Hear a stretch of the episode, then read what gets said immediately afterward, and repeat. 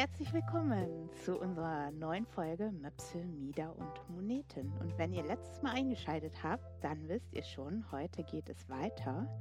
Uns zugeschaltet, also Gundula von Liebhabereien und mir, Anne von der BH Lounge, ist auch diesmal wieder Frauke, die ähm, Lingerie-Designerin ist, Frauke Nagel. Und beim letzten Mal hatten wir ja schon einiges besprochen, so über den Produktionsprozess, ähm, schon einige interessante Details erfahren, die wir, Gundula und ich, auch so noch nicht wussten. Und äh, unser kleiner Cliffhanger war das Thema Nachhaltigkeit. Da wurde nämlich auch auf Twitter uns eine Frage dazu gestellt, ob es da in der Wäsche, in der Lingerie auch eine Entwicklung gibt und ja, ob das da überhaupt ein Thema ist oder da auch alles so weiterläuft wie bisher.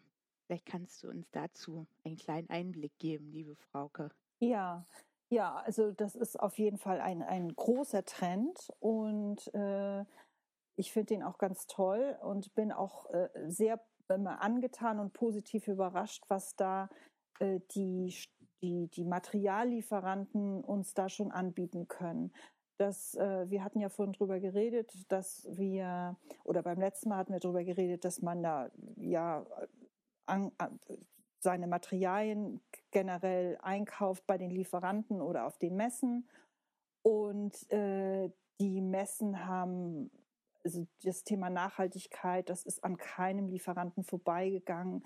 Die äh, bieten alle äh, Materialien an, die äh, in irgendeiner Form nachhaltig sind.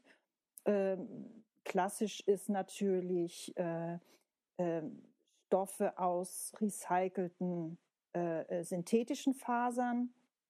Das ist ja leider so, dass also natürliche Materialien sind schwerer. Natürliche Materialien, das ist zum Beispiel klassischerweise Baumwolle, ist schwieriger äh, äh, zu recyceln als jetzt synthetische Fasern wie Polyester oder Polyamid. Ähm, und da muss ich feststellen, dass ich, ich bin ganz begeistert von diesen äh, recycelten äh, äh, synthetischen Stoffen. Das sind Stoffe oder auch dieses Mesh. Man braucht ja für ein BH auch immer verschiedene Mesh-Qualitäten. Das sind diese, diese mhm, Stoffe, Tüll. die so, mhm. ja, Tüll, wie, wie so ein, wie so ein ne kleines Netz. Ähm, mhm. Und was ich feststelle, ist, dass die äh, aus recycelten äh, äh, Fasern, dass die auch haptisch schöner sind. Die sind weicher. Interessant. Also ich bin, mhm. ich bin ganz äh, angetan eigentlich. Und äh, auch, äh, wo es auch schon sehr weit fortgeschritten ist, das Thema ist bei Fäden. Also wir brauchen ja immer verschiedene äh, Nähfäden für die Herstellung. Und da sind die Lieferanten äh, auch schon sehr, sehr weit, dass sie also schon fast hundertprozentig äh, äh aus, aus recycelten äh, Fasern diese äh, Fäden herstellen. Äh, meine persönliche Beobachtung ist, dass die, also dass die Materialhersteller da ziemlich äh, Druck machen oder mhm. fortgeschritten sind, dass die Marken mhm. sich noch ein bisschen schwer tun. Mhm das dann auch tatsächlich ja. einzusetzen. Also ich glaube bei den hochpreisigen, ne? obwohl auch da fängt es jetzt an, ne? weil die natürlich, das klingt immer so recycelt, klingt immer so wie Secondhand oder, oder irgendwie mm. ne? so mm, Müllverwertung, yeah. um es jetzt mal krass mm. zu formulieren, was natürlich Quatsch ist, gerade wenn es sich um so, so chemische Stoffe, äh, äh, also ich bin, ich habe keine Ahnung von chemischer Produktion, aber ich mm. könnte mir vorstellen, dass es eben, wie du schon sagst, einfacher ist, weil es eigentlich das gleiche Material ist. In meiner Vorstellung ist bestimmt falsch, wird das nochmal eingeschmolzen und dann nochmal neu ja. gesponnen sozusagen. Ja, genau. Und eigentlich äh, klingt das nach einem ganz vernünftigen, äh, äh, ja, immer wieder verwenden. Äh, und da wollen wir ja eigentlich hinkommen. Ja. In Bezug auf alles Mögliche. Diese Kreislauf, Kreis, genau. Kreislaufwirtschaft, ne? dass nichts mehr genau. weggeschmissen ja. wird und das alles immer wieder äh, in den Kreislauf mit eingearbeitet werden kann. Genau. Genau, mhm. deswegen, ne, wir, wir, verwenden ja zum Beispiel unsere Verpackung immer wieder. Ja, Alle kleinen ja, Kartons, genau. die ich kriege, schmeiße ja. ich nicht weg, sondern die nutze ich zum, zum Verschicken, weil wir haben gerade eine Papierknappheit. Äh, das mhm. ist nicht nur eine Kostengeschichte, dass ich dann neue mhm. Kartons teuer einkaufen mhm. muss, sondern ich finde es auch wirklich ökologisch den Wahnsinn, ja. wenn ich das einfach ich in die Tonne schmeiße. Ja. Ich habe es ich hab's immer, also äh, ich habe es immer schon so gemacht, weil mir das einfach äh, gegen den Strich geht, dass man immer alles gleich wegwirft, was eigentlich noch funktionell okay ist. Ne? Ja. Also ja, ja. Gab es noch eine Frage zu, zum Thema Nachhaltigkeit von einem deiner Follower, äh, Anne? Hm. Spezieller oder ist das eigentlich?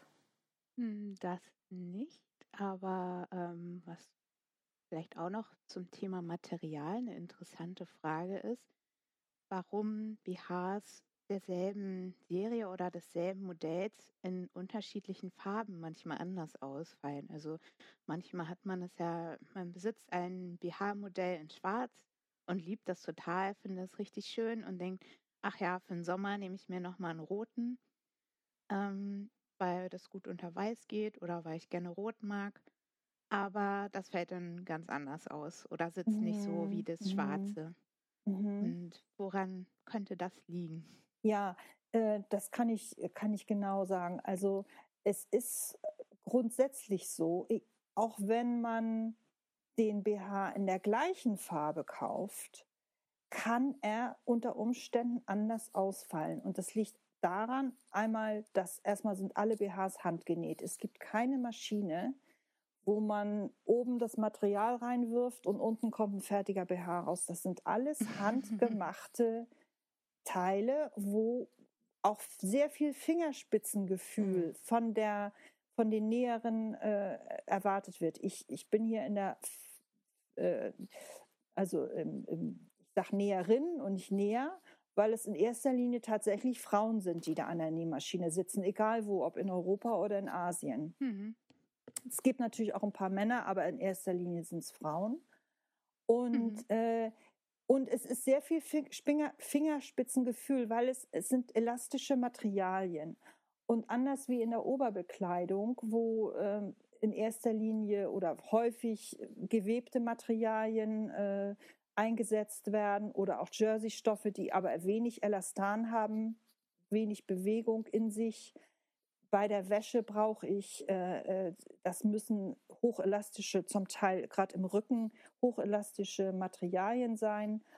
Die sind sehr schwer zu nähen. Das weiß mhm. jede Hobby-Schneiderin, mhm. die mal ein ja. elastisches Material unter der Nähmaschine, in der Nähmaschine, mit der Nähmaschine verarbeitet hat. Und das, da, da gehört äh, viel Fingerspitzengefühl dazu. Und dann kann man sich vorstellen, nicht jede Näherin hat das gleiche Fingerspitzengefühl. Das ist wirklich dann individuell unterschiedlich. Und, äh, und dann gibt es Toleranzen, ne? weil beim BH für die Passform spielt teilweise geht es da um Millimeter. Ja. Und es ja. ist nicht möglich, jeden BH auf den Millimeter genau gleich herzustellen. Ähm, da geben wir Toleranzen. Äh, die Toleranz ist in der Regel, je nachdem, an welcher Stelle vom BH das ist, sind in der Regel 5 mm plus minus. Mhm. Und das kann mhm. schon mal ausschlaggebend sein für die Passform. So, was die Farben angeht, eine Einfärbung des Materials, ob ich jetzt schwarz färbe, ob ich rot färbe, ob ich äh, grün färbe, eine, eine, Färbung ist immer ein chemischer Prozess. Da passiert etwas mit dem Material. Äh, jede Farbe hat ihre eigene Rezeptur. Das heißt, ähm, da, der, der Stoff wird immer bei jeder Färbung, selbst weiß, weiß ist ja auch eine Färbung. Das wissen ja die wenigsten. Denken, weiß ist der Naturton. Nein, weiß ist auch mhm. eine Färbung. Mhm. Das Rohmaterial ungefärbt, das sieht aus wie so ein, ähm, ja, so wir sagen im Fachjargon Gräsch. Also das mhm. ist so, so ein Natur, mhm. Ton, so Naturweiß. Und, äh, äh, und wenn das so ein reines Weiß, oder es gibt ja auch verschiedene Weißtöne, das ist dann eine, eine gewisse Bleiche, die dann auf das Material aufgetragen wird. Also es, es ist immer, der Stoff ist ja immer chemisch behandelt durch die Färbung. Und dann kann man sich vorstellen, dass da natürlich gewisse Varianten oder Toleranzen äh, äh sind von also, Farbe zu Farbe. Äh, da, damit ich es verstehe, also dann kann der Stoff zum Beispiel mehr oder weniger elastisch danach sein genau. nach dem genau. Prozess? Okay. Genau. Ich hatte ehrlich gesagt auch gedacht, dass es auch Stoffe gibt, die aus farbigen Garnen gewebt werden oder ge, gestickt werden. Zum Beispiel jetzt, wenn ich jetzt mal eine Gipürspitze äh, denke, ne?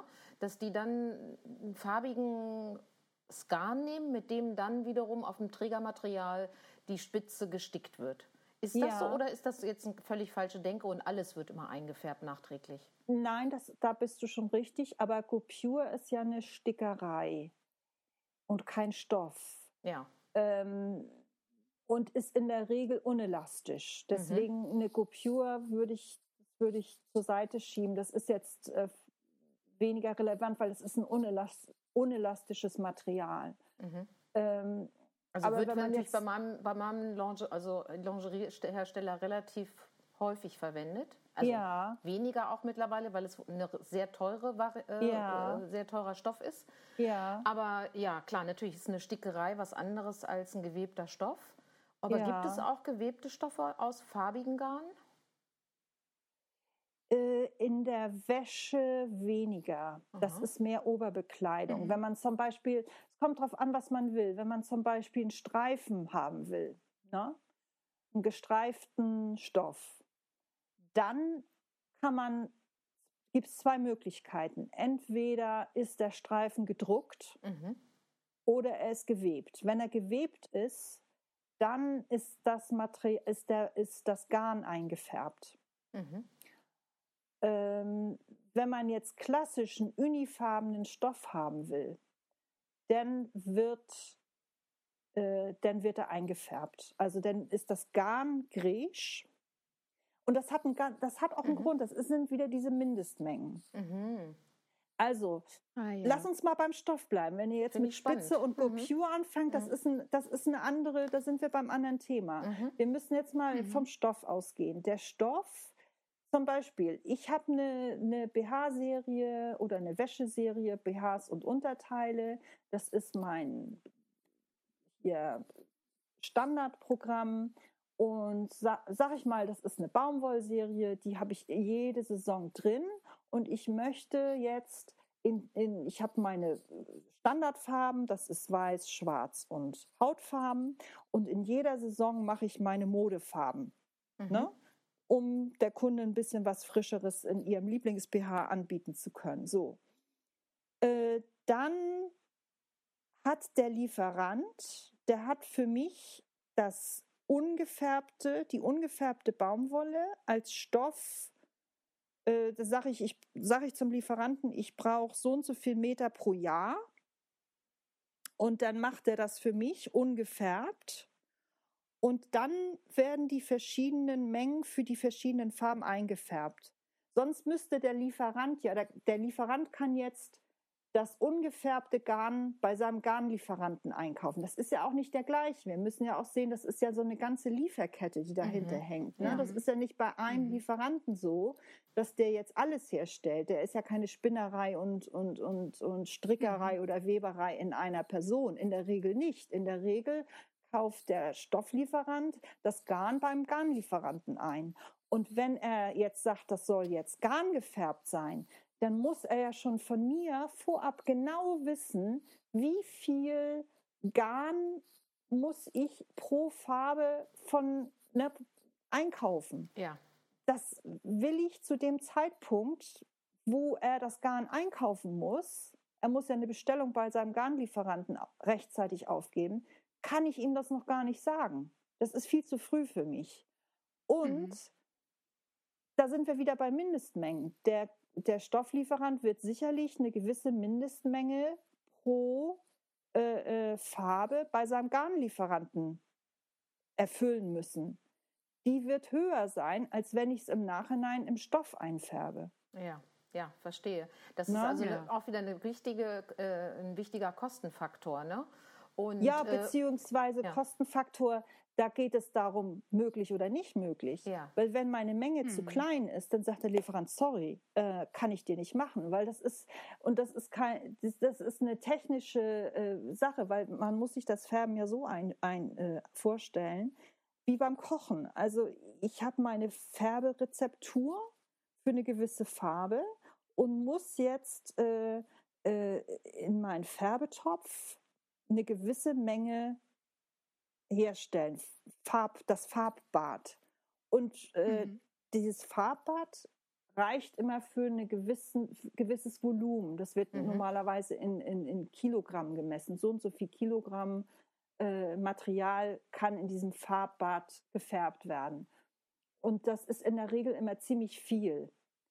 Darunter lohnt sich immer nicht. Da, muss, da, mhm. da wird dann praktisch, wenn man nur ganz kleine Mengen hat, dann wird praktisch das Farbbad weggeschmissen. Ja, verstehe. Mhm.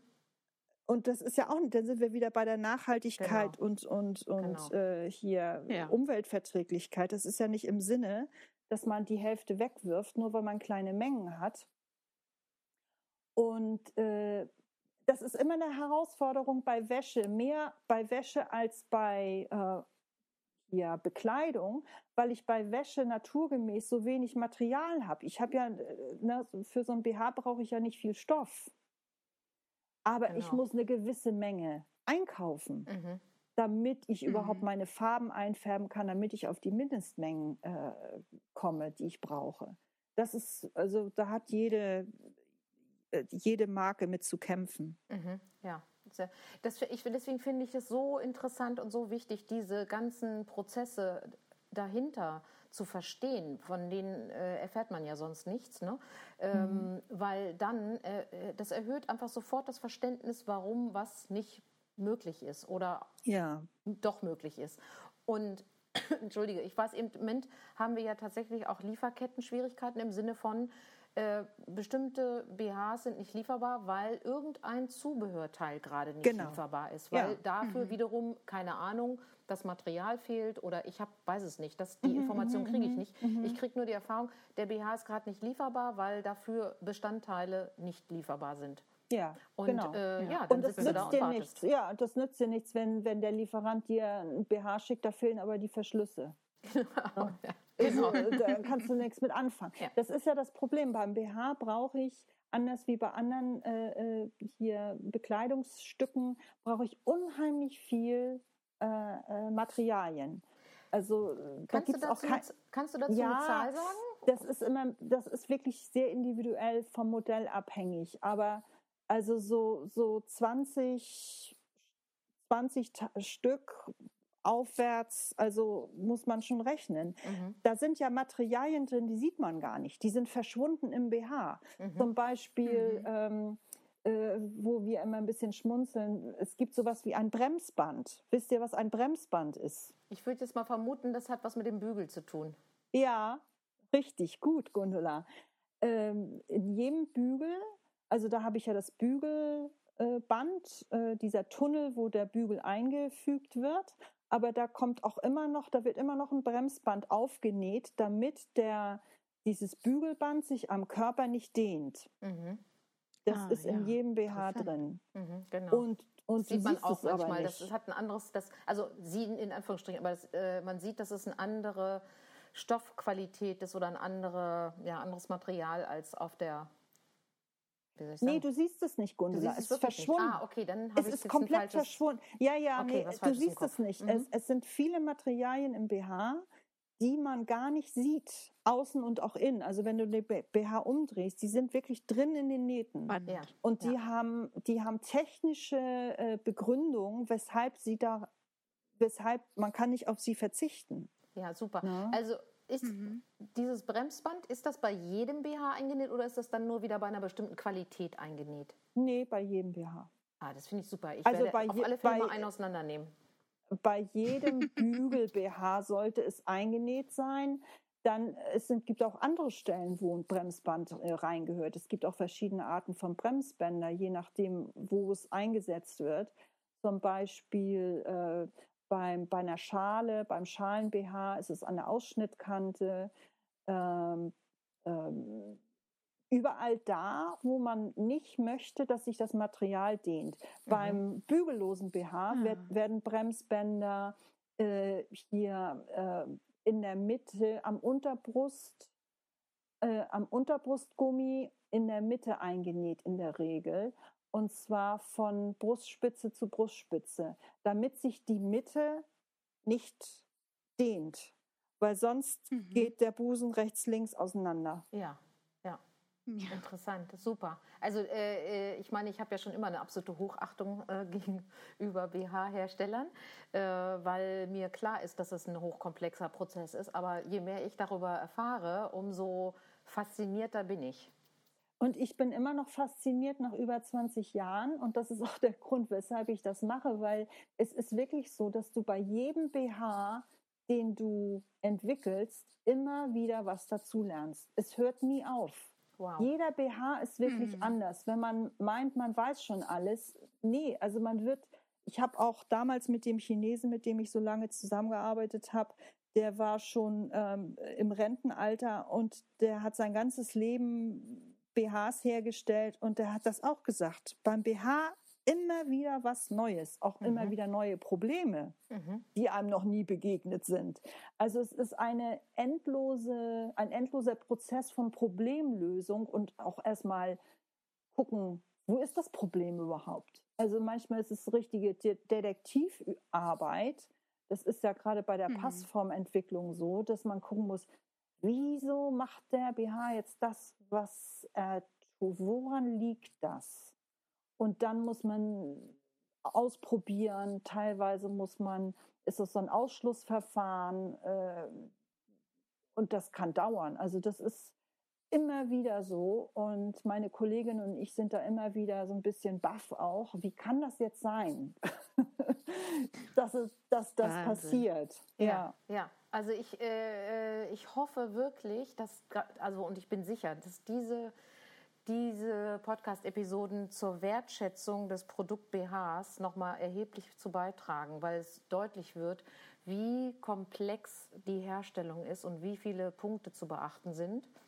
Ähm, und dass eben ein BH nicht das gleiche ist wie, ein, wie ich sage jetzt mal ein T-Shirt oder ein Pulli. Ja, äh, ja. Und das Verrückte ist, dass wir haben es ja, erleben es ja oft, dass aber oftmals dafür nicht so die Wertschätzung da ist, ne, sondern mhm. andere Aspekte ja. im Vordergrund sind. Und das schmerzt einen ja, je mehr man davon weiß und je mehr mhm. man natürlich die Dinge selber auch liebt. Ne? Das hat natürlich seinen Grund, dass diese Wertschätzung verloren gegangen ist, weil von der Industrie, nicht, nicht allen Herstellern, aber teilweise ja der BH zu einem Massenprodukt verkommen ist, muss ja. man ja so sagen. Und ja. dafür sind dann die Discounter ja. verantwortlich. Genau.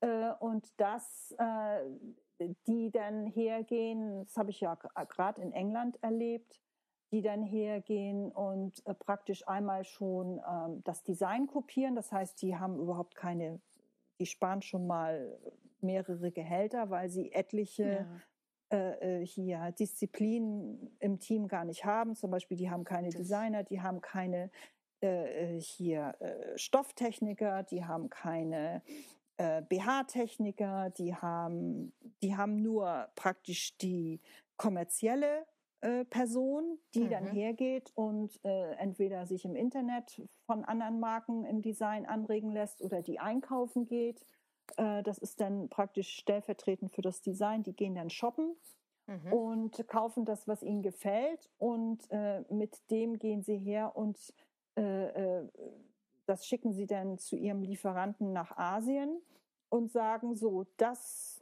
mach mir mal eine Version von dem für den und den Preis und den und den Liefertermin. Zack. Hm. Und dann, gut, dann werden auch Anproben gemacht, dann äh, muss der asiatische Lieferant auch Passformmuster äh, erstmal herstellen und dem Kunden schicken.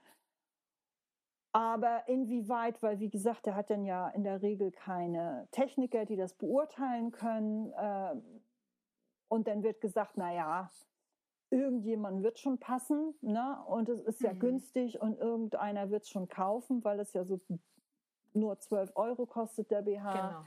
Wird es sich mhm. verkaufen, mhm. aber passend tut es nicht, ist ja auch nicht schlimm, weil dann machen wir schon wieder das nächste. Ja. Auch wieder so eine Sache. Ja. Das ist dieses Fast Fashion, ähm, hat auch mit Nachhaltigkeit auch nichts zu tun. Ja, ich finde das mhm. super spannend, weil jetzt äh, sind wir eigentlich an dem Punkt mit der Frage, ne, warum kostet der eine BH äh, 14,90 und der andere 140. Der andere 80. Ja, oder 80. genau. Aber ich kenne ja, Genau. also ich habe auch Produkte, die 140 Euro kosten. Ja. Was Ja. macht den Unterschied aus? Oder ist das Ja. eben einfach Marke XY, da weiß man, die BHs fangen bei 90 Euro an und die teuersten BHs kosten 200 Euro und das ist einfach die Price Range. Darauf haben sie sich festgelegt und das nehmen sie, ob das Produkt das wert ist oder nicht. Kann, ne? Also das sind ja dann so Vermutungen. Ich spreche jetzt Ja. nur das aus, was Kundinnen vermuten.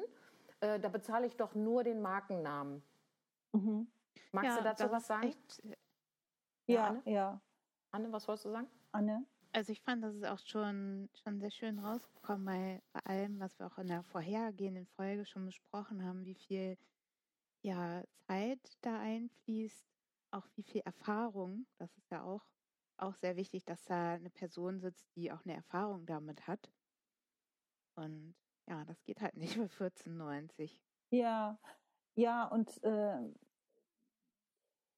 und dann ist natürlich äh, klar, wo es hergestellt ist, ob es in Europa hergestellt ist, ob es in Asien hergestellt ist. Und selbst in Asien äh, gibt es Unterschiede, weil China ist auch nicht mehr Mhm. günstig. Also Ja. China ist schon seit vielen Jahren, weil die Chinesen, ich kann euch nicht den, das genaue Jahr sagen, aber es ist schon etliche Jahre her, dass in China ein Mindestlohn eingeführt wurde, ein gesetzlicher Mindestlohn. Mhm. Und, Mhm. ähm, und dann ist auch jetzt äh, durch Corona speziell auch sind die Transporte sehr teuer geworden, beziehungsweise bei den sehr unvorhersehbar, weil ich muss ja vorher Mhm. kalkulieren können, wie teuer kaufe ich mein Material oder zu welchem Preis kaufe ich mein Material ein, damit ich nachher den und den Preis dafür verlangen kann. Aber die, die Transporte aus Asien, das ist ein reines Roulette-Spiel. Das, Mhm. es, das ändert sich täglich. Und da kann man dann als Hersteller, als wenn ich jetzt eine europäische Marke bin und ich kaufe in Asien ein, das muss dann ja irgendwie per Schiff oder per Flugzeug äh, irgendwann mal kommen. Und ich weiß gar nicht, wie teuer wird, wird es mich, wie teuer wird das denn, dieser Transport? Dann ist es sehr, kann ich überhaupt nicht kalkulieren. Ne? Und im schlimmsten Mhm. Fall zahle ich drauf, weil der Transport so teuer war. Ja, Ähm, Katastrophe. Mhm. aber ähm, äh, China ist nicht unbedingt, also China ist nicht günstig mehr, weil eben da auch gewisse Standards schon seit Jahren eingeführt wurden, wie der Mindestlohn. Und China bedeutet auch nicht gleich schlechte Qualität. Also im Gegenteil. Ähm, ich arbeite jetzt ja in den letzten Jahren, ich habe ja viele Jahre mit China gearbeitet, war regelmäßig vor Ort. Und in den letzten Jahren arbeite ich fast ausschließlich nur mit europäischen, in der europäischen Herstellung und kenne den direkten Vergleich. Mhm. Ähm, Mhm. und es ist, es ist leider so, dass im Laufe der Jahrzehnte, weil das fing an in den 90er Jahren, dass die westliche Welt, sprich Europa, USA, Australien, angefangen hat, äh, Wäsche in Asien zu produzieren. Und damals konnten die Chinesen kein, die wussten gar nicht, wie ein BH aussieht. Mhm. Und da hat man ihnen beigebracht, wie das geht. Und, und dann ist es ja, dann war ja ein richtiger Boom auf Asien. Dann sind alle europäischen oder westlichen Hersteller, äh, haben alles in China herstellen lassen. Und die europäischen Herstellungen sind nach und nach kaputt gegangen, pleite gegangen, haben aufgehört. Und jetzt, und dann geht immer das, das dabei geht Das ja das Know-how. Das Ja. Know-how geht weg. Du findest solche Ja, Leute ja nicht mehr. Punkt. Das ist der Punkt. Und- die Näherin, die du vorhin erwähnt hast, die wirklich dieses Näherin- Fingerspitzengefühl hat und die das nicht nur die ne? Näherin, also auch im Einkauf und alles. Mhm. Also und, und jetzt ist es mittlerweile so, das praktizieren wir, dass wir uns Rat von unseren asiatischen Kollegen holen. Erklär mir das doch bitte mal, wie genau stellt ihr das denn her? Wie Wow. genau schneidet ihr das zu? Mhm. Wie genau äh, stellt ihr die Maschine ein, wenn ihr das und das macht? Ja, Ja, spannend. weil wenn einer auf diesem Planeten BHs herstellen kann, dann sind das die Chinesen. Die sind Wow. da die Experten. Das finde ich jetzt echt, Ja. also das ist so mega interessant, weil das ist bestätigt ja im Grunde das, was man auch äh, natürlich aus anderen Produktionsbereichen kennt, also von anderen Produkten meine ich. Das Know-how ist in den letzten 20, 30 Jahren ganz klar nach China gegangen. Europa hat sich selbst um das Know-how äh, in vielen Punkten gebracht. Hier haben wir damit aufgehört. Hier haben wir nur noch die, die planenden und, und, und denkenden Köpfe, aber das, das Know-how ist jetzt in, in China. Und wir können ja dankbar sein, wenn Sie uns das zurückgeben. Also das mhm. finde ich mhm. so spannend. Sie sind wirklich mhm, bereit, ja. euch das wieder zu erklären, sodass wiederum die Produktionsstätten hier in Europa das wieder neu lernen können. Ist das ja, wirklich so? Ja, ja, ist so. Das also ist das ja praktiziere ich jetzt, das praktiziere ich jetzt in den letzten Jahren. Toll. Dass, äh, ja, Wahnsinn, dass wir, ne? ja. Ich krieg, also ich kriege gerade Gänsehaut. Warum? Weil das wirklich sämtliche Vorurteile auf den Kopf stellt. Mhm. Mhm. mhm. Das ist, ja, finde genau. ich, so wichtig mal zu hören. Ne? Ja, mhm. ja finde ich auch total wichtig. Ja, und, und äh, mhm. die, die Anforderungen in China, äh, das sind ja, es, es, es ist ja immer die Marke, die die Anforderungen stellt. Ne? Ich bin jetzt eine Marke und ich will ein gewisses Produkt herstellen lassen. Und wenn ich, es ist egal, ob ich das jetzt in Europa beim Produzenten herstellen lasse oder ob ich es in Asien herstellen lasse. Ich bestimme ja die Qualität. Ich mhm. bestimme, wie es aussehen soll. Ich bestimme die Passform. Ich bestimme alles. Ich habe alles in der Hand.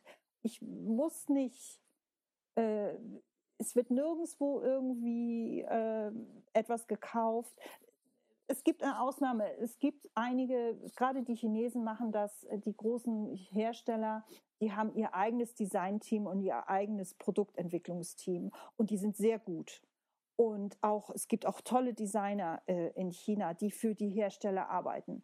Und die machen dann ihre eigenen Kollektionen und als, als äh, westlicher Einkäufer kann ich dann hingehen und sagen, ah ja, das gefällt mir gut, was du da entwickelt hast. Mach mir das doch mal bitte. Das sind dann aber auch die in der Regel die günstigeren Anbieter. Die Spanier, die haben ja dann praktisch die, die, das Design und Produktentwicklung aus China, was natürlich günstiger ist, als wenn ich das vor Ort äh, in Europa oder in Amerika oder in Australien habe. Mhm.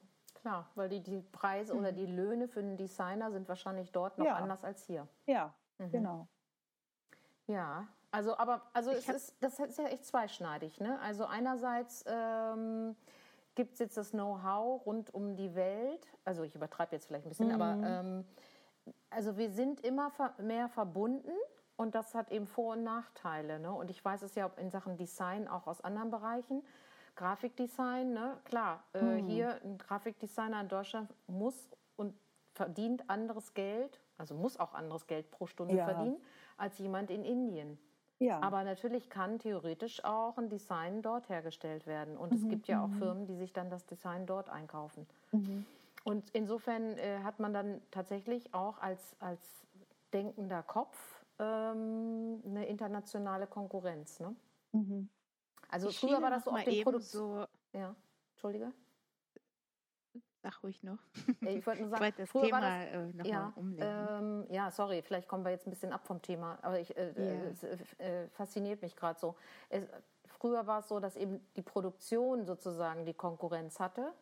Aber jetzt ist es auf der Ebene der Entschei also auf der Entscheiderebene oder auf der nee, hm, auf der auf der denkenden, auf der Designerebene angekommen. Mhm. Ne? Wenn ich das richtig verstanden habe, oder? Ja, ich meine, wie, wie, gesagt, du musst ja überlegen als Marke, was will ich denn eigentlich mit meiner Marke? Wofür stehe ich mit meiner Marke? Mhm. Und da musst du den Markt dazu kennen, äh, im Idealfall, und äh, deine Nische im Markt überlegen. Ne?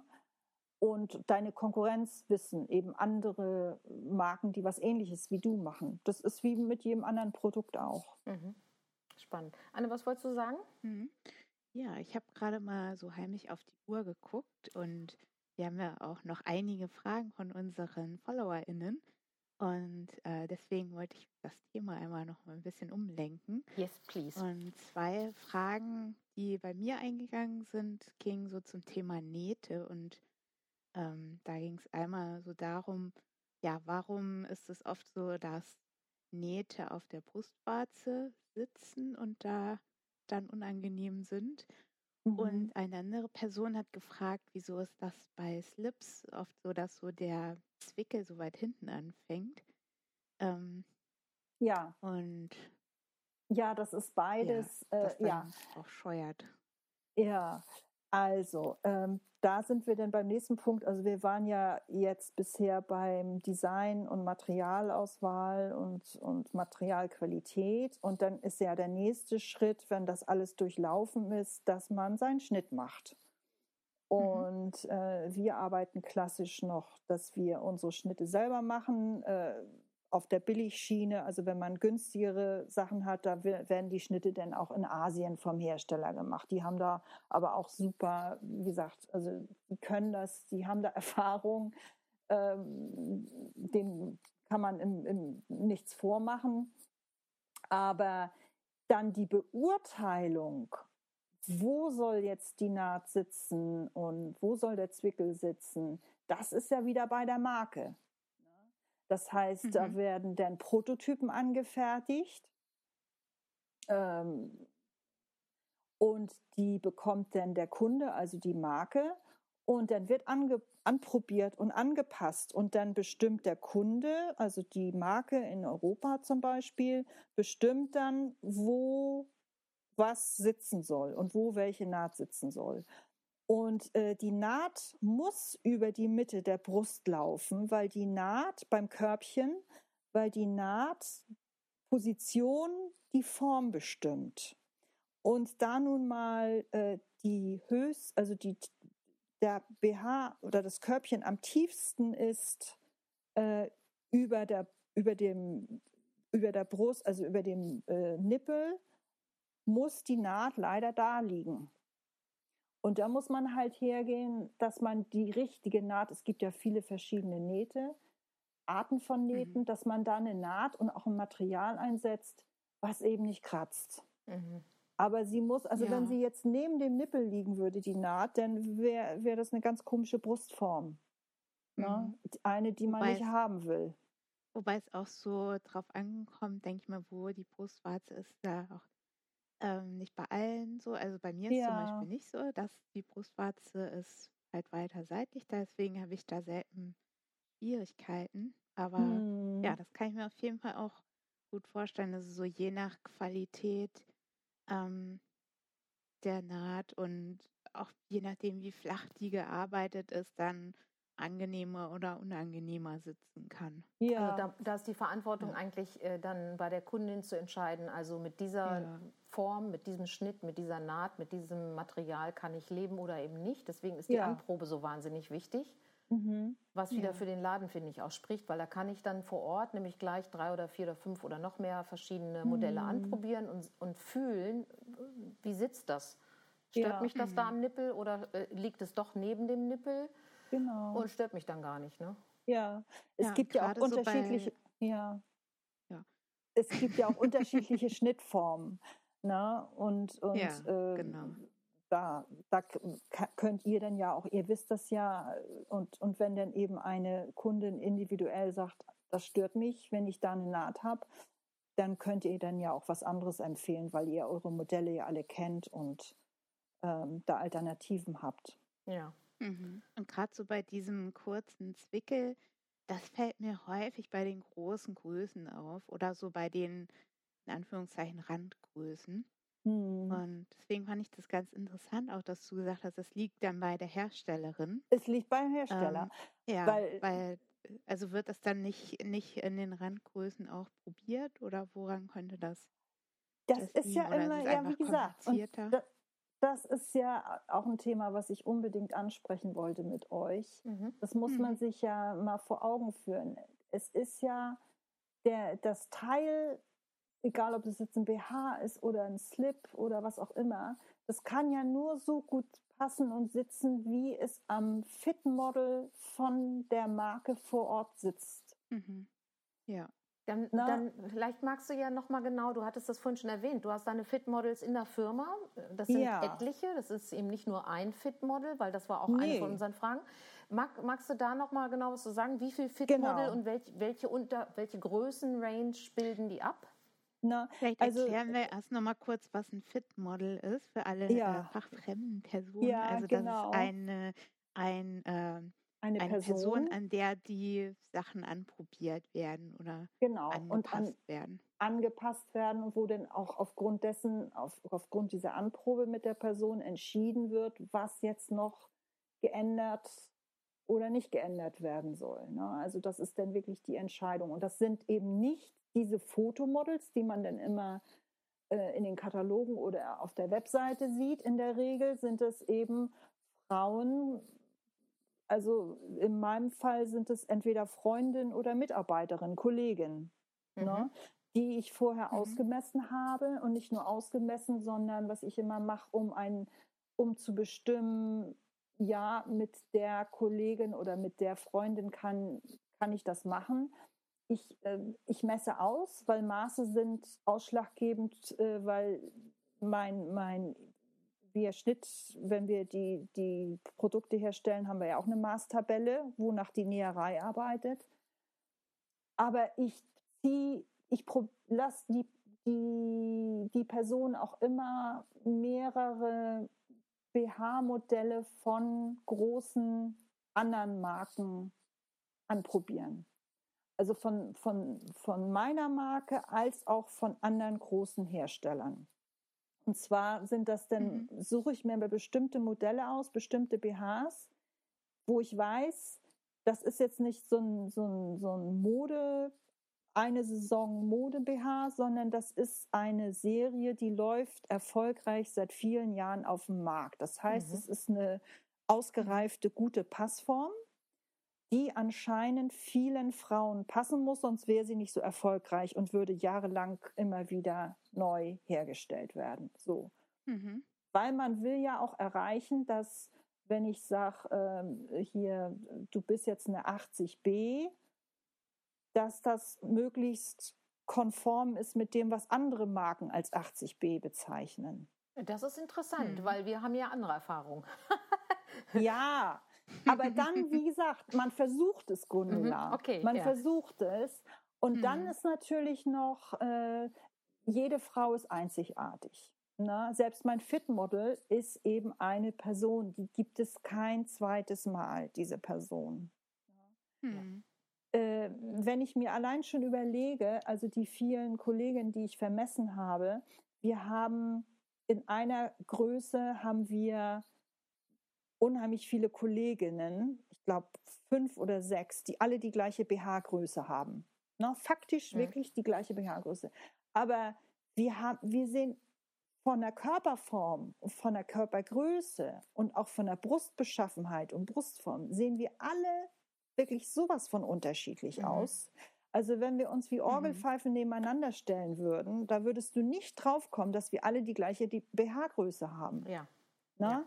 Ja. Und, und das ist eben immer so äh, der Punkt. Und wenn wir anprobieren, wir sehen immer zu, dass wir jetzt für die gleiche Größe, wenn ich sage 80b, dass ich es nicht nur an einer Person anprobiere, sondern an möglichst anderen noch. Nur ich mhm. kann ja nur, ne, ich Klar. muss ja auch irgendwo sehen, wie viele habe ich denn. Also ja. Und Deswegen hast du denn auch, entschuldige, aber äh, mhm. hast du denn auch zum Beispiel, ich sag jetzt mal die 90H äh, äh, als Fitmodel? Hast du gar nicht, ne? Weil äh, hat auch die Firma, für die du arbeitest, gar nicht im, nee, im, Programm, im Moment, ne? äh, im Moment nicht, aber hier für meine Marke ja schon. Mhm. Also grundsätzlich muss man sich überlegen, okay, welchen Größen, welches Größenspektrum will ich jetzt bearbeiten? Also welche Größen will ich anbieten? Und was für mich absolut, absolut zwingend ist, man fängt ja mit einer Mittelgröße immer an, ne?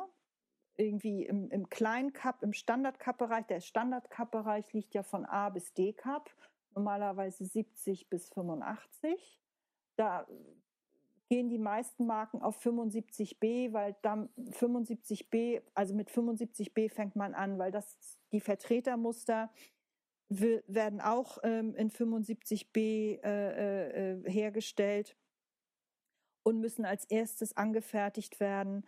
Und die ganzen Händler, euch vielleicht ausgeschlossen, weil ihr seid ja, ihr, ihr kennt ja auch äh, größere Cups, aber die, Stand, die meisten Händler können 75b erkennen. Mhm. Na, wenn das jetzt eine mhm. andere Größe wäre, hätten sie Schwierigkeiten, das ja. zu beurteilen, ob das jetzt eine, ob das jetzt passt oder nicht. So. Deswegen ähm, mhm. 75b wird normalerweise. Und dann, was absolut für mich absolut zwingend notwendig ist, dann brauche ich für den Größensatz, so nennt sich das, wenn ich, also wenn ich jetzt 75b habe und der passt, sage ich jetzt mal, ne? Mhm. Der passt jetzt meinem Model oder ich habe zwei im Moment für 75b. Und dann lasse ich, dann gradiere ich. Gradieren ist mhm. eben äh, diese Größe eben in den anderen Größen auch äh, anzufertigen als Schnitt. Und dann werden zwingend die kleinste Größe, die ich machen will, meinetwegen die 70a, und die größte Größe, die ich machen will, 85D, angefertigt. Und dann möglichst noch zwei Größen, die eben zwischen der kleinsten Größe und meiner 75b, also der mittleren Größe, und eben also nochmal welche dazwischen. Es wird nicht immer jede mhm. Größe angefertigt und ange angefertigt schon, aber nicht anprobiert, weil ich, ich habe gar nicht so viele Frauen, die alle Größen passen. Ja. Und dann mhm. ist es auch immer, dann ist es ja auch, wie gesagt, jede, jede Anprobe, egal mit welcher Person, es ist ja nicht ausschlaggebend, ob das jetzt jeder Frau, es wird nicht jeder Frau passen, weil jede Frau ist einzigartig. Und wir sprechen da immer von der Trefferquote mhm. beim BH. Ne? Und wir versuchen immer, eine möglichst hohe Trefferquote zu erzielen. Aber diese Trefferquote erziele ich durch ganz viele Anproben. Mhm. Also das ist mhm. wirklich, ich muss Prototypen nähen, anprobieren, Prototypen nähen, anprobieren, Prototypen nähen, anprobieren. Ja. Da Spannend. kann man nicht genug äh, und da geht die Zeit und auch das Geld rein, weil das kann Jahre dauern. Also in der Regel, ähm, also ich würde nicht empfehlen, also wenn man das ernst meint, das kommt ja auch drauf an, das wollte ich nämlich vorhin schon sagen, was für einen Anspruch die Marke an die Passform hat. Ja, genau. Mhm. Ne, ja, das ist ja auch nicht ja immer auch. gleich. Ja. Das ist ja. ja auch nicht immer gleich. Wenn die Marke sagt, ich na, die BHs kosten nur 12 Euro im Verkauf. Da kann ich jetzt nicht jahrelang Anproben machen, das ist unwirtschaftlich. Mhm. So. Ja. Wenn ich aber sage, ich bin eine hochwertige Marke und meine BHs kosten 70, 80, 90 Euro und mehr, da hat die Kundin Anspruch, dass er auch gut sitzt. Dann muss ich ja. die Zeit vorab investieren in die Anproben. Und das kann, also ich empfehle eigentlich immer, dass man sich mindestens ein Jahr Zeit lässt für ein BH und wenn man noch mehr hat, umso besser, weil umso mehr Zeit man hat für diese Anproben, umso besser wird die Trefferquote, umso mehr Frauen wird der BH tatsächlich nachher passen. Mhm. Mhm. Und deswegen und, haben ja auch bestimmte Marken, sage ich jetzt mal, äh, also vielleicht fünf oder sechs verschiedene BH-Formen, die dann eben, äh, die sie dann herstellen in allen Kollektionen, ne? weil diese fünf oder sechs sind total getestet worden. Und äh, äh, neue, eine neue Form zu entwickeln, ist also ein richtig hohes ja. Invest. Genau. In Zeit und auch in Geld, ne? Mhm. weil da ist ja ein ganzes mhm. Team an Experten mit beschäftigt. Es muss Material für die Muster eingekauft werden. Also das ist eine Investition in Zeit und Geld, ein neues Modell zu entwickeln. Mhm. Und dann ist aber auch spannend, und ich habe ja vorhin schon gesagt, jeder BH, bei jedem BH lernt man wieder was Neues sobald man, Gundula, du hast absolut recht, also jede, jede Marke hat so ihre Bestseller, wo sie weiß, ah ja, da sind viele Kunden, die den anscheinend gut finden und der, mhm. der anscheinend passt da mache ich doch mal ein Schwesterchen zu. Aber ich will die Stickerei verändern. Ich will einen anderen Stoff. Ich will, was weiß ich, anders, ein anderes Gummi. Dann sitzt Sobald schon wieder ganz anders. du was ja. änderst, mhm. egal was ja. es ist, es ist ja. du fängst wieder von Null an mit der Passform.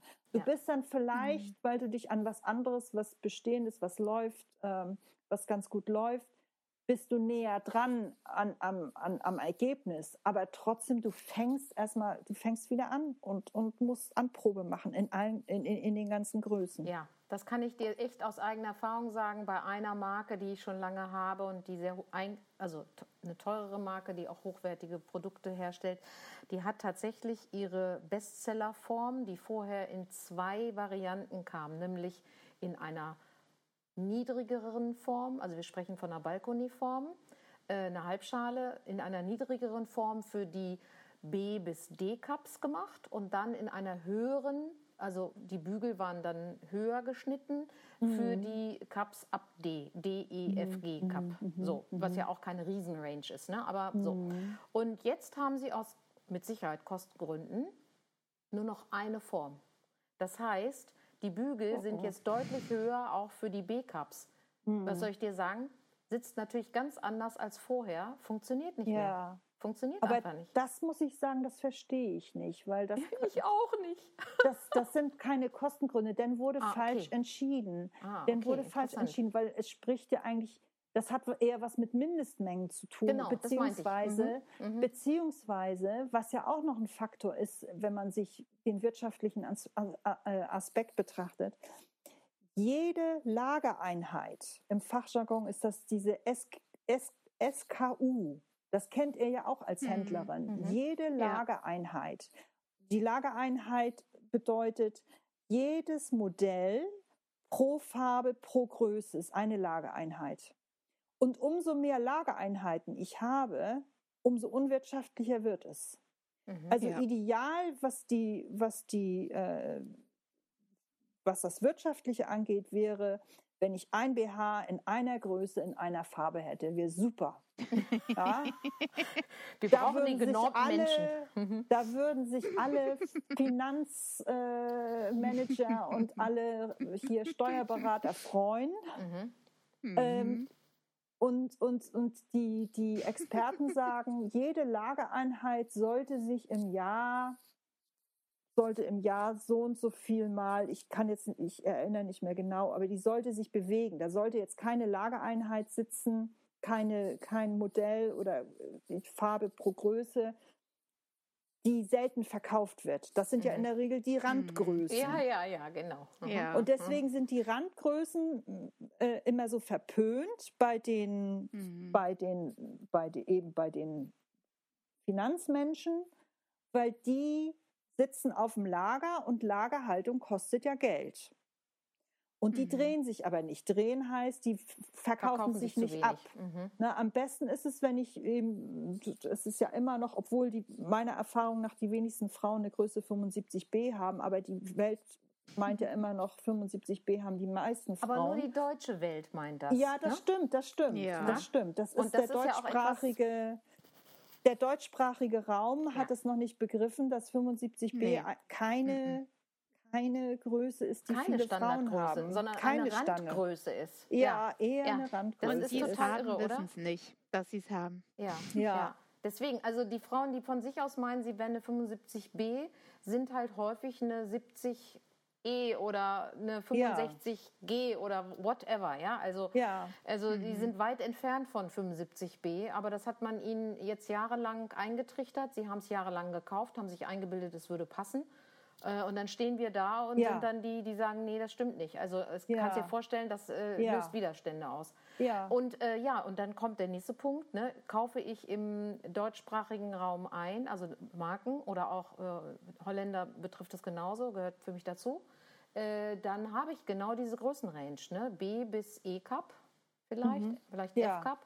Und dann, äh, und auch bei den Franzosen ist es ja auch so. Mhm. Ähm, ja, und das, da eigentlich funktioniert es ja nicht. Ne? Mhm. Aber jetzt kam, mhm. um auf dieses konkrete Beispiel. Also für mich ist jetzt doch nochmal interessant, deine Einschätzung zu hören, weil ich war echt entsetzt, muss ich sagen. Mhm. Ne? Das wurde mir so lapidar als, äh, ja, wir haben nochmal die, äh, die Passform überarbeitet und das ist jetzt die verbesserte Form in beide, mhm. für beide. Stimmt natürlich nicht, sondern sie haben aus einer angepassteren Form einmal für wir sprechen ja nicht von großen Cups von D bis hm. G, mhm. aber ne, äh, von mir aus nennen wir es jetzt hier mal mittlere, mittlere. Größen. Mhm. Äh, und für die B bis D Cup äh, ähm, eine, eine, flachere Form, eine Schmal also ne, vom Bügel her, von der, von der Tiefe ja. des Bügels eine kürzere Form gewählt und das war stimmiger, weil das Oberbrustvolumen äh, ja. Ähm, äh, dann wirklich tatsächlich gepusht wurde und es ja. eben genau diese wunderschön gepuschte Form gemacht hat, die ja. es machen sollte. Ja. Das ist jetzt nicht mehr gegeben. Jetzt versinkt die Brust da drin und das, der BH steht oben, der Rand, der Stoffrand steht häufig ab, weil da das Volumen mhm. fehlt. Besonders bei der nicht 20-jährigen Kundin, die ja, bekanntermaßen im hochpreisigen Bereich auch nicht die Zielgruppe ist. So, also da, wo ich dann denke, was ist das? Das ist eine Marke, eine die ist seit Fehleinschätzung. 40 der, Jahren auf dem Markt, ja. gehört zu einem Großkonzern und mhm. hat jetzt so eine Fehlentscheidung gemacht. Ich bin enttäuscht, muss ich sagen. Ja. Oh, aber, aber was sind die Gründe dafür? Ist es dann doch das dieses... Kann, wir sparen einfach eine Range, weil es sind ja doch tatsächlich zwei verschiedene BHs, die da hergestellt wurden. Ja. Oder ist ja. es, ähm, wir richten uns an eine andere Kundin? Nee, nee also ich glaube, also wir können natürlich nur vermuten, wir wissen es mhm. nicht genau. Mhm. Aber das hört sich für mich doch so an, weil es ist ja auch unwirtschaftlich, ein BH herzustellen, der nicht passt. Also das, ja. da tut man sich ja selber auch keinen Gefallen mit.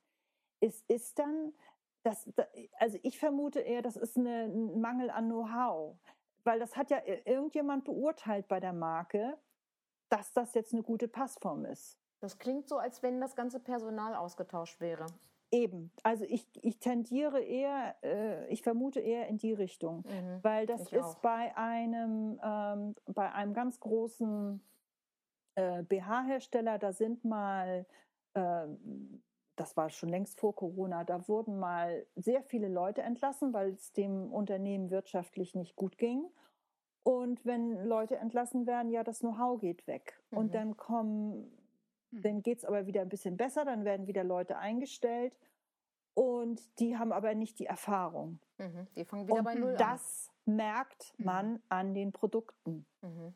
mhm. Ja, und das Schlimme ist, als Händlerin werde ich ja mal erst dann darüber informiert, wenn es soweit ist. Ja. Also ne, ja, das ja. Produkt steht vor mir, ich soll es jetzt ordern. Ja. Und dann sitze ich da und denke, ja gut, äh, ordere ich jetzt nichts mehr von der Firma, weil die da so eine Veränderung gemacht haben? Oder hm. lasse ich mich mal auf das Abenteuer ein? Ich bin hm. dann immer so pro Abenteuer stelle dann aber fest, äh, ja, sieht anders aus. Dann geht es wieder darum, okay, dann natürlich gibt es am Ende für fast jeden BH auch irgendwo eine passende Kundin.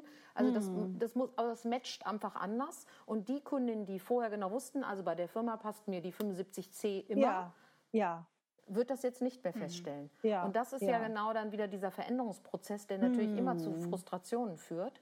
Ja. Äh, für uns eine Herausforderung sind. Mhm. Und äh, ja, und dann am Ende natürlich für mich äh, ist jetzt der Prozess in Gang gekommen, bleibe ich bei dieser Marke, ja oder nein? Mhm. Mhm. Ja, das ist schwierig. Ne? Das, wird, das wird sich auch nicht ändern, weil mhm. das wirklich immer eine individuelle Einschätzung ist. Passt der BH, passt der nicht? Mhm. Das ist wirklich immer individuell. Einmal von der Person, die es beurteilt oder Personen, das sind ja in der, in der Regel mehrere, die das beurteilen und auch von der von dem Fitmodel, von der Person, die es anzieht. Und äh, das, das weiß man ja auch schon aus der Oberbekleidung. Zum Beispiel, wenn man sich die großen äh, äh Ketten anschaut, zum Beispiel die, da gibt es ja einmal die Skandinavier, HM und mhm. äh, hier äh, And Other Stories und äh, das ist ja ein Konzern und äh, COS oder äh, ne, also es gibt ja mhm. große mhm. skandinavische äh, Oberbekleidungsfirmen und es gibt viele, äh, diese Fast Fashion, die kommen aus Spanien, wie mhm. zum Beispiel Sarah mhm. oder Sarah. Ne? Ja. Und dann, ich bin jetzt Norddeutsch und da passen mir die, die Skandinavier, die passen mir eher als jetzt die Spanier, weil es klar, äh, in, in Stockholm werden sie äh, an einer Schwedin in der Regel anprobiert, während in Barcelona wird an einer Spanier, Spanierin anprobiert und mhm. entschieden, passt das Teil oder passt es nicht. Mhm. Mhm. Ja. Und mhm. ich habe, ähm, ich habe was, wir sind ja noch beim Thema Fitmodel.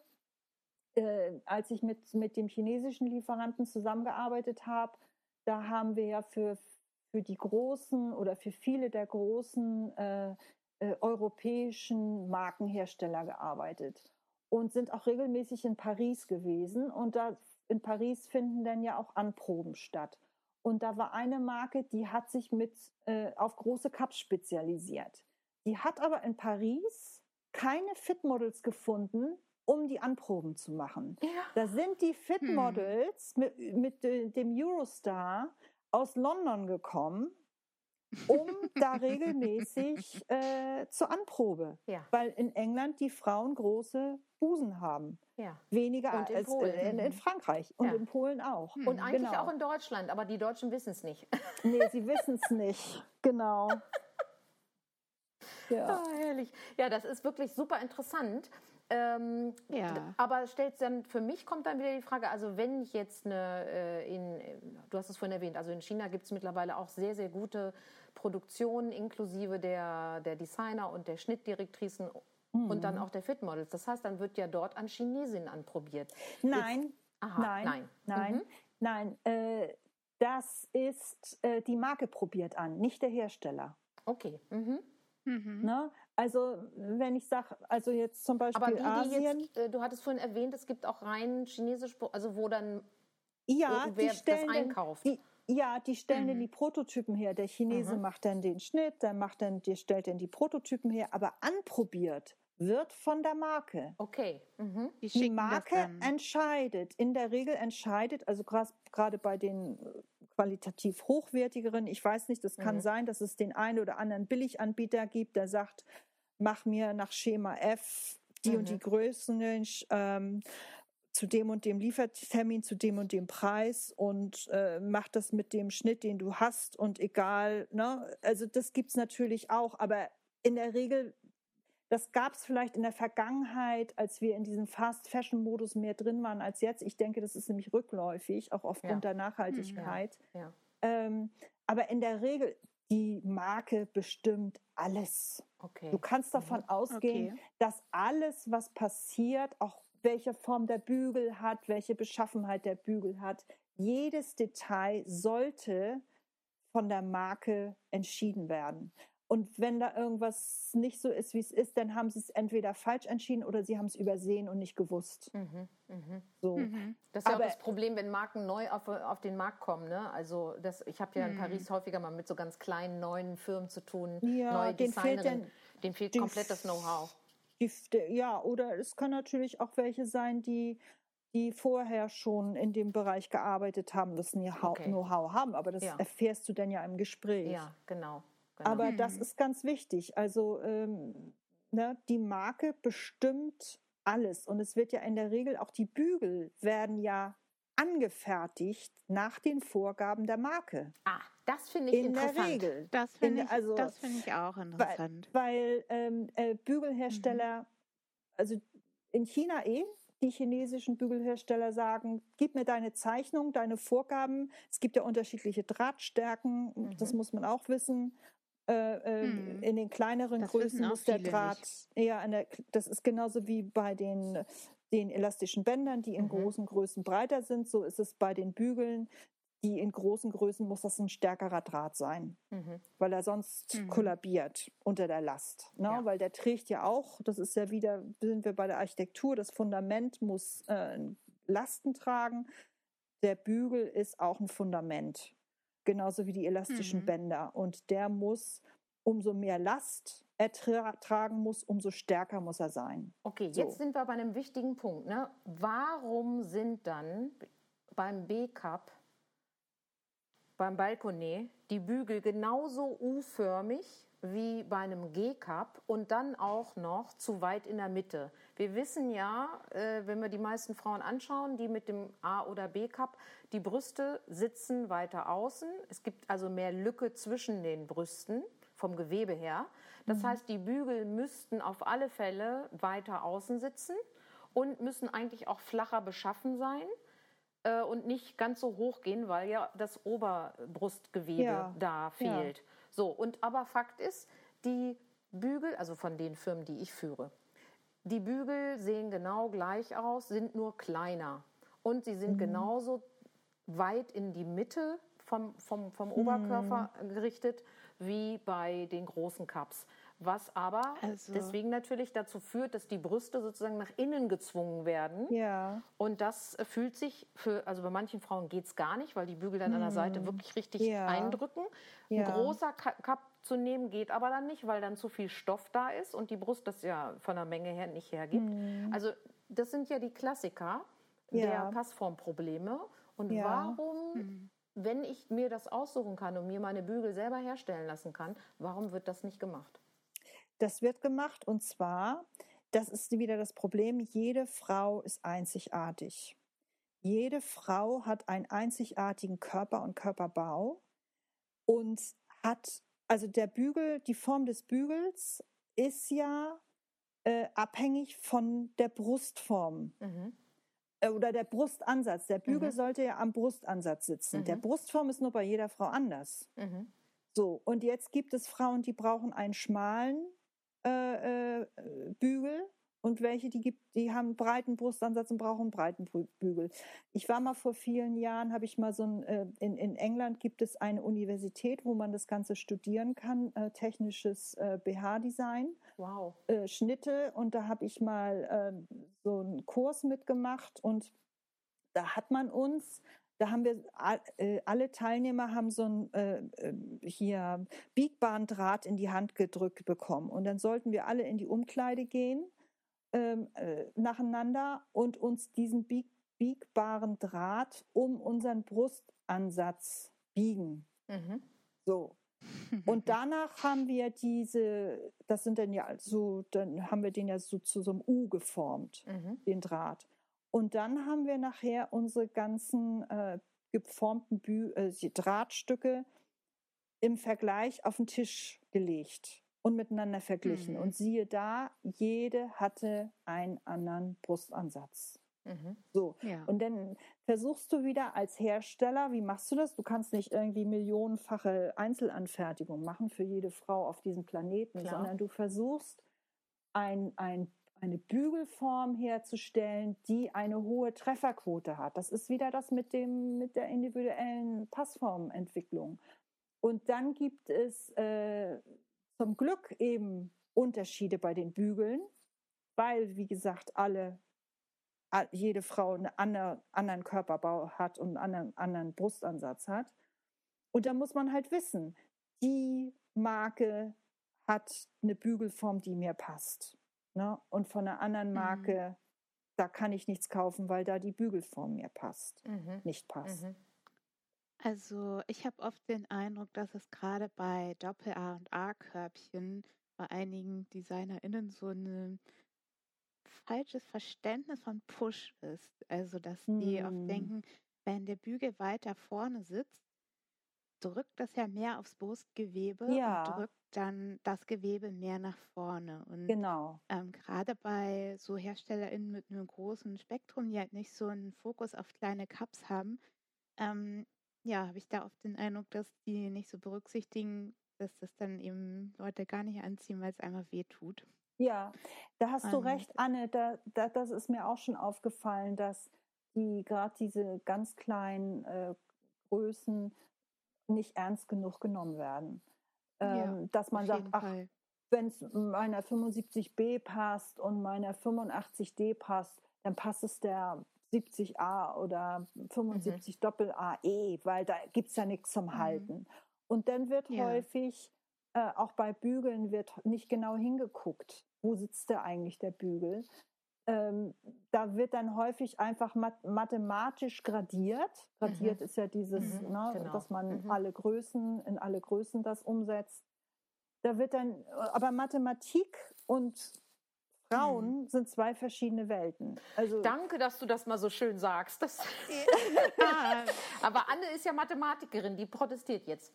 Nee, ich meine nicht, ich meine der Körperbau. Ich, ja, ich weiß, also nicht die, die, die, die Fra äh, Frauenkörper und Mathematik. Also wir, wir ne, nur weil wir jetzt einen größeren Busen haben, sind wir nicht proportional äh, von der Statur größer, zum Beispiel. Ja, ja genau. Ne? Genau. Mhm. Ja. Aber mir hilft zumindest immer so, dass bei der Vorstellung habe ich so den Eindruck. Also kurze, ähm, Anti-Mathe-Bashing. also ich kann dadurch äh, das auf jeden Fall so besser zuordnen. Dieses so ein bisschen wie so ein Puzzle, finde ich, ist es immer mit dem Bügeln. Also mhm. Form von Brust muss zu Form von Bügel passen. Ja. Und das ist so, ja, ist halt, also wie du auch immer sagst, Frauke, ist halt einfach, der BH ist ein technisches Produkt. Mhm, das wird mhm. daran nochmal so ganz schön deutlich, finde ich auch an, mhm. an unserem Gespräch jetzt eben, dass es ja. eben nicht nur, ja, mag ich Schleifchen oder mag ich lieber Streifen mhm. ist, ähm, sondern wirklich, ja, das ist halt ähm, ja ein technischer Prozess. Mhm, ja, mhm. und Technik ist Mathe und Physik, ne? Genau. Also ja, klar, also deswegen, ja. ich wollte auch nichts ja, gegen aber, Mathe sagen. Aber, aber, aber, nicht, aber eben nicht, nicht regelmäßig, ja. ne? Weil ähm, äh, genau. das ist eben ein Fehler, den, den viele mhm. Hersteller noch auflaufen, dass man denkt, ja, wenn ich den Bügel gleichmäßig gradiere in allen Größen, mhm. dann muss er ja passen. Genau. Ja, aber genau. wir Menschen als Frauen halt nicht so berechenbar. Na, mhm. Wir als Frauen sind individuell vom Körperbau her. Also ich spreche jetzt ja Körperbau und mhm. Ja, und, ja. und das ist nicht immer so. Und ich kann aber auch nicht davon ausgehen, wenn ich jetzt eine Kollegin habe, die probiert mir 70a an, dass das jetzt das 70a für alle Frauen ist. Ja, so, richtig. Ne? Das ja. ist so. Also Klar. bei 70 A gibt es auch die Frau mit der schmalen äh, Brustbasis ja, und der mit der breiten, natürlich. Genau, mhm. genau. Und deswegen, mir fällt ja. zum Beispiel eine französische äh, BH-Marke ein, die hat eigentlich in allen ihren Bügel-BHs einen sehr schmalen Bügel. Den passt, also viele Frauen ist der zu schmal, aber mhm. es gibt eben diese Frau, die das braucht. Mhm. Und, ja. und ich hatte zum Beispiel eine, äh, eine Kollegin, die hatte dann, äh, habe ich gesehen, ah ja, die Marke passt ihr. Dann wusste ich, aha, ähm, die kann ich jetzt, die Kollegin kann jetzt für uns nicht äh, anprobieren, weil sie diesen schmalen Brustansatz, diesen extrem mhm. schmalen Brustansatz ja. hat, mhm. mhm. den eben ja. nur also eher weniger Frauen haben. Ne? Mhm. Da sind wir wieder bei ja. der Auswahl meiner Fitmodels. Mhm. Ich kann keine Frau ja. auswählen, die so eine individuelle Körperform hat, weil ich dann meine Trefferquote nicht hin oder ja. weil das dann auch mit meinen anderen Fitmodels nicht zusammenpasst, ja. Ja, die eher einen mhm. breiteren Bügel brauchen. Aber weißt du, was ich mir wünschen würde, äh, ähm, dass zum Beispiel Marken auch genau das transparenter machen. Die Marken schreiben ja, wir, wir produzieren von, wie du schon gesagt hast, 70 bis 85 A bis D. Das ist unsere hm. Range und das, hm. das stellen hm. wir her. Statt zu sagen, wir produzieren für die Kundin mit der schmalen äh, mit dem schmalen Brustbasis oder mit der breiten Brustbasis oder wir produzieren für die Frauen mit der und der Form. Ne? Oder, also, mhm. weißt du, was ich meine? Mhm. Da eine transparentere Aussage zu machen, zumindest in Bezug auf die Händlerin oder aber auch eigentlich schon im, im, äh, in der Kommunikation. Denn das ist ja alles Fachwissen, was aber doch entscheidend ist, um den richtigen BH zu finden. Ja. Und je mehr man das kommunizieren würde, umso besser wäre dann auch die Trefferquote ähm, bei den Kundinnen. Also ich, ja. ich, ich die VertreterInnen ja oft nicht. Ja, die wissen gar Also die, Ver die, wissen die gar nicht. VertreterInnen ja, wissen ja. eben, wie man sagt, ach, nehmen Sie das auch noch? Ja, ist mhm. schön, ne? Die mhm. wissen mhm. aber oft nicht, auf welchem Schnitt basiert das oder wie, für ja. wen ist es geeignet. Ja, das oder warum solche Entscheidungen getroffen werden. Also die versuchen mir das dann ja. auch einfach schön zu reden. Ja. Äh, mhm. Und wo für mich, also für mich klar ist, nee, das ist ja. jetzt, hat jetzt nicht was mit verbesserter Passform zu tun. Auf ja. gar keinen ja. Fall. Mhm. Ja. Das ist unlogisch. Aber ähm, also es fehlt die Transparenz. Ne? Aber jetzt gar nicht mal in Bezug auf äh, äh, Einschränkung, sondern in Bezug auf wirklich, das ist ja, das ist ja, kann ja total positiv sein, wenn eine Marke sagt, also wir produzieren grundsätzlich für eine breitere Brustbasis. Äh, hm. und äh, erreichen damit die Kundin mit äh, weniger Oberbrustvolumen oder, oder, oder. Ne? Also ich hm, spinne jetzt hm, was zurecht. Hm, Aber dann hm. hätte man doch noch ein besseres, genaueres Portfolio und auch, auch hm. Produktaussage, hm. die ja äh, eigentlich der Marke helfen könnte. Oder ist ja. das jetzt wirklich nur meine Fachidee? Ja, nee, aber das, das, da seid ihr gefragt, dass ihr das anfordert, diese. Information. Mhm. Und, und mhm. natürlich der, der Vertreter in der Regel weiß sowas nicht. Aber äh, wir bekommen zum Beispiel häufig Anfragen im Custom, Customer, durch den Customer Service. Ja. Das, das sind aber, aber in der, das sind Händ, nee, Händlerinnen, Händlerinnen richten sich eigentlich immer direkt an den Produktmanager, wenn man den denn kennt. Aber äh, über den Customer Service. Und der Customer Service geht dann im Betrieb zu der Person hin oder sollte, zumindest sollte es so laufen, zu der Person hin, die das weiß. so. Mhm. Also ich, ja. ich jetzt als BH-Entwicklerin ja, ich, ich als BH-Entwicklerin bekomme regelmäßig Anfragen vom Customer Service und auch von unserer Qualitätsabteilung und vom Produktmanagement bekomme ich regelmäßige Anfragen. Hey Frauke, äh, wie sind eigentlich unsere Verschlüsse? Aus welchem Material bestehen die? Ganz genau, sind die mhm. nickelfrei? Mhm. Mhm wie sind die Bügel, was ist das für ein Material und, und, und. Also, oder wie ist die Passform? Wir haben das mal versucht, mhm. auch äh, genau zu kategorisieren, welcher, oder viele Händler, Gundler, viele, viele Marken machen das tatsächlich, dass sie auf ihrer Webseite dann sagen, der, das Modell passt klassisch der Frau mit weicherem Brustgewebe mhm. oder mit mhm. festerem mhm. Brustgewebe oder also die Marken versuchen, versuchen okay. es. Mhm. Ja. Mhm. Ja, es ist schön. Also ich, es spricht auch ein bisschen für die Firma, für die du arbeitest, ne, dass die das so genau weitergeben. Denn ja. äh, meine Erfahrung ist, wenn ich sowas, mein Ansprechpartner ist ja erstmal äh, der Handelsvertreter.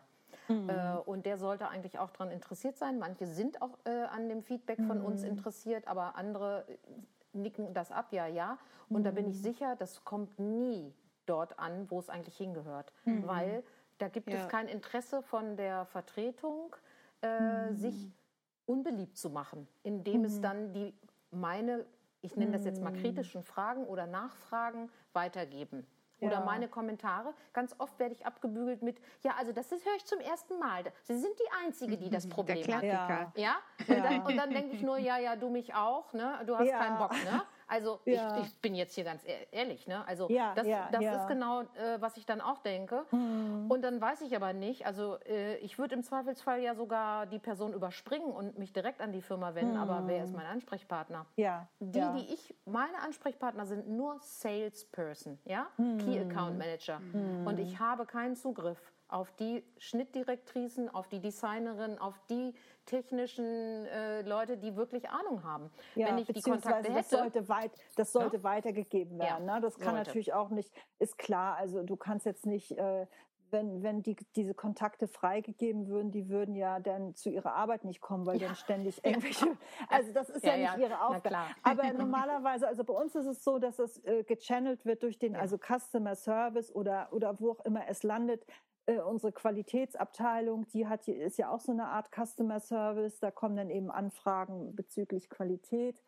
Äh, und die, also intern, wir sind, also ich denke, dass das eine sehr gute Kommunikation mhm. ist ja, intern. Ist und ja, dass wir da auch, also, ja, dass wir auch je, wirklich jede, jede Bemerkung äh, oder jede Frage auch ernst nehmen und auch ernst nachverfolgen. Das geht dahin, wenn zum Beispiel Fragen zur Passform kommt, wenn eine Händlerin sagt, ja, aber das passt nicht. Und dann sage ich ja, was genau denn nicht? Also frage ich dann auch direkt nach. Und was ich dann mache, ist, dann äh, probiere ich die Teile eben an und mache Fotos und schicke die Fotos an die Händlerin und sage, mhm na, guck mal, so sieht es eben bei uns aus. Mhm. Ich meine, mhm. ne, das ist wieder das, das sind unsere Frauen und so vermessen wir die. Wir haben ja auch eine Maßtabelle, wo, wonach wir arbeiten. Das ist ja eine Maßtabelle mhm. von der, also von den Körpern, eine Körpermaßtabelle. Und wenn die, ich weiß ja nicht, was die, äh, äh was die Händlerin vor Ort äh, äh, anprobiert, ob sie nicht jede Händlerin hat ja auch das Know-how, das muss man ja auch sagen. Genauso ja. wenig wie äh, wir haben eben darüber Geht gesprochen, dass dass nicht jede Marke das Know-how hat, sondern es ist auch auf beiden Seiten. Auch ja. nicht jede Händlerin hat das Know-how. Und mein, ich beobachte das seit Jahren, dass, dass BHs mehr als Modeartikel gesehen wird, als, als das, was es ist, ein technisches. Äh, äh, mhm. Also ja. ein, ein, ein, ein Bekleidungsstück, was ja irgendeine Funktion erfüllt. das heißt nicht, dass die BHs jetzt alle langweilig und äh, hässlich aussehen müssen, nur weil es ein Funktionsartikel ist. Man muss halt beides miteinander verbinden. In erster Linie muss es eine Funktion haben, sonst braucht man den BH nicht anziehen, sonst braucht man mhm. ihn nicht, wenn er die Funktion nicht ausfüllt. Aber ähm, und dann kann er auch noch schön aussehen. Das ist ja dem die Herausforderung. Die, ja, ja, genau. Da, wo wir hinwollen mit unserer Arbeit. Das ne? Doch vielleicht ein ganz schönes äh, Schlusswort. Mhm. Ja, obwohl ich noch ähm, mindestens drei Fragen hier stehen hätte, aber ich sehe das auch so, ja. aber vielleicht können wir ja ähm, dich auch irgendwann noch mal ja, sehr gerne. Folge begeistern. Ja, es, ja, es hat sehr viel Spaß gebracht. Ja. ja. ja, super. Also was ich auf alle Fälle mitgenommen habe, der letzte Teil, ne? Wende dich an den Customer Service, sofern es einen gibt von der, von der Marke und zwar direkt. Ja. Und das mhm. möchte ich jetzt auch allen Zuhörerinnen ans Herz legen. Also wenn ihr Fragen habt, wie äh, ihr es uns genannt habt, ne, ähm, dann ähm, stellt es doch direkt im Customer Service. Und vielleicht gibt es dann tatsächlich eine Reaktion und äh, hat dann auch tatsächlich noch irgendwie ein, hinterlässt noch einen Eindruck. Ne? Mhm. Es scheint jedenfalls eine bessere Chance zu sein, als bei vielen Vertretern anzukommen. ja, und das sagt dann ja auch was über die Marke aus, ne? ob, ob, die, äh, ob das Fall. ernst genommen wird oder nicht. Und das, das ist ja so eine Vertrauenssache. Ja. Auch dieses, ähm, ähm, es gibt, ist ja auch immer so eine Unsicherheit bei äh, Konsumentinnen. Ne, kann ich dem vertrauen, dass das nachhaltig ist, dass, mhm. es, dass keine mhm. Kinderarbeit äh, involviert ist und so weiter und so fort. Das ist einfach eine Vertrauenssache. Es gibt so Zertifizierung und, und, und, und ähm, hier Etiketten. Prüfsiegel. Mhm. Prüfsiegel. Ähm, man muss dem letzten Endes vertrauen. Das ist wie bei jedem anderen Produkt auch. Mhm. Mhm. Und das, das findet man heraus. Ja. ja. Aber es macht den persönlichen Kontakt, ne? Und indem wir, ich glaube, also ich bin dir echt dankbar, dass du dir die Zeit genommen hast. Äh, ich glaube, dass dieses Gespräch äh, sehr viel dazu beigetragen hat, äh, den ganzen Prozess transparenter zu machen, dadurch mehr Verständnis aufzubringen, auch für die Limitierung Ne? Also, dass eben manches nicht funktioniert, nicht geht, aus mhm, mhm. diversen Gründen, die du dargelegt hast. Ich finde, äh, also ich habe sehr viel mitgenommen und ich hoffe und denke, unsere ZuhörerInnen auch. Und ja, finde auch, Anne, wir sollten ja. es vielleicht nochmal wiederholen nach gegebener Zeit. Auf jeden Fall. Mhm. Also vielen, ja, so. vielen Dank für deine Zeit. Ja. Ich finde das ja immer großartig, mich mit dir auszutauschen, weil das immer, man lernt immer so viel spannende Dinge die da so hinterm Vorhang ablaufen, wo man ja sonst überhaupt keinen Einblick drin hat. Ja. Und ja, vielen, ja, vielen also Dank. Ich, ich schätze ja auch den Austausch mit euch äh, nach wie vor sehr, weil äh, ich lerne von euch ja auch, ne? Und das Know-how, das ihr habt, das kann ich nicht haben, weil ihr habt äh, täglich äh, Kunden in der Kabine und seht das täglich. Das habe ich natürlich nicht. Ich sitze am am Computer und, und baue Schnitte und baue BHs und sicher haben wir Anproben, aber nicht täglich, so wie ihr. Ja, hm. ja vielen Dank und ganz erstmal alles, alles Liebe, bleibt gesund und ja, äh, es auch. ist toll, dass es so einen befruchtenden Austausch gibt. Vielen, mhm. vielen Dank dafür. Mhm. Danke euch. Und tschüss an alle. Tschüss. Tschüss.